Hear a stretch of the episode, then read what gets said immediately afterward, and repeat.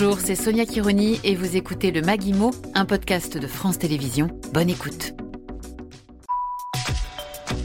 En 2022, 36% des acheteurs dans l'immobilier achètent seuls. En Ile-de-France, ce pourcentage monte à 40%. Et parmi ces acheteurs solos, les femmes sont de plus en plus nombreuses, après un divorce, mais pas seulement. Obtenir un prêt est-il plus difficile quand on est une femme seule?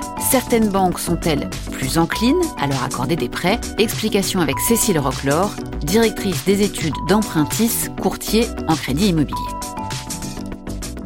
En théorie, non, parce que ce serait de la discrimination. Euh, après, ce qui va compter pour le banquier, c'est euh, la préparation du projet et la partie financière. Euh, si vous avez des revenus effectivement inférieurs à un homme, ça sera un peu plus compliqué de vous financer, mais aujourd'hui, on trouve des banques et toutes les banques acceptent de financer les projets des femmes seules. elles étaient que 30% en 2017, aujourd'hui, elles sont 43% à faire ce projet-là. Donc, on voit bien qu'aujourd'hui, ça s'ouvre et toutes les banques ont leur politique commerciale, mais aujourd'hui, c'est vraiment facile de trouver un financement pour une femme seule.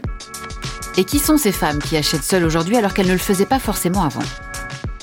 On voit des femmes célibataires, sans enfants, qui décident de passer le cap et de devenir propriétaires.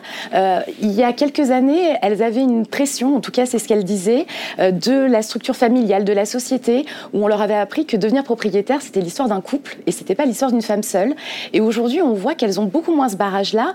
Euh, le seul barrage qui leur reste, c'est souvent elles-mêmes qui se disent, en fait, c'est un acte important, c'est structurant dans mon évolution financière et dans ma vie.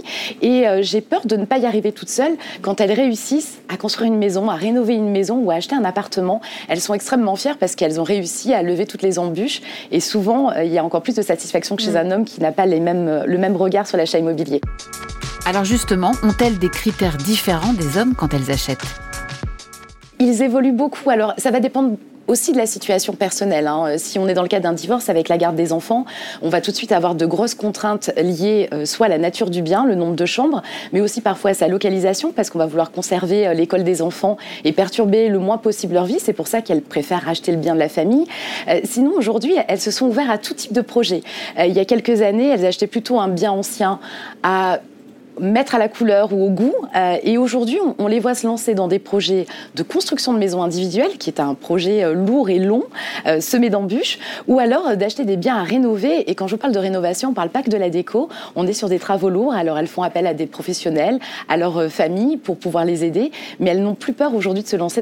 Un conseil pour terminer, Cécile Roclor alors, ne surtout pas hésiter à tenter l'expérience parce qu'en fait, on se fait tout un monde de l'achat immobilier, mais c'est pas si compliqué que ça, pourvu qu'on ait euh, les bons professionnels autour de soi.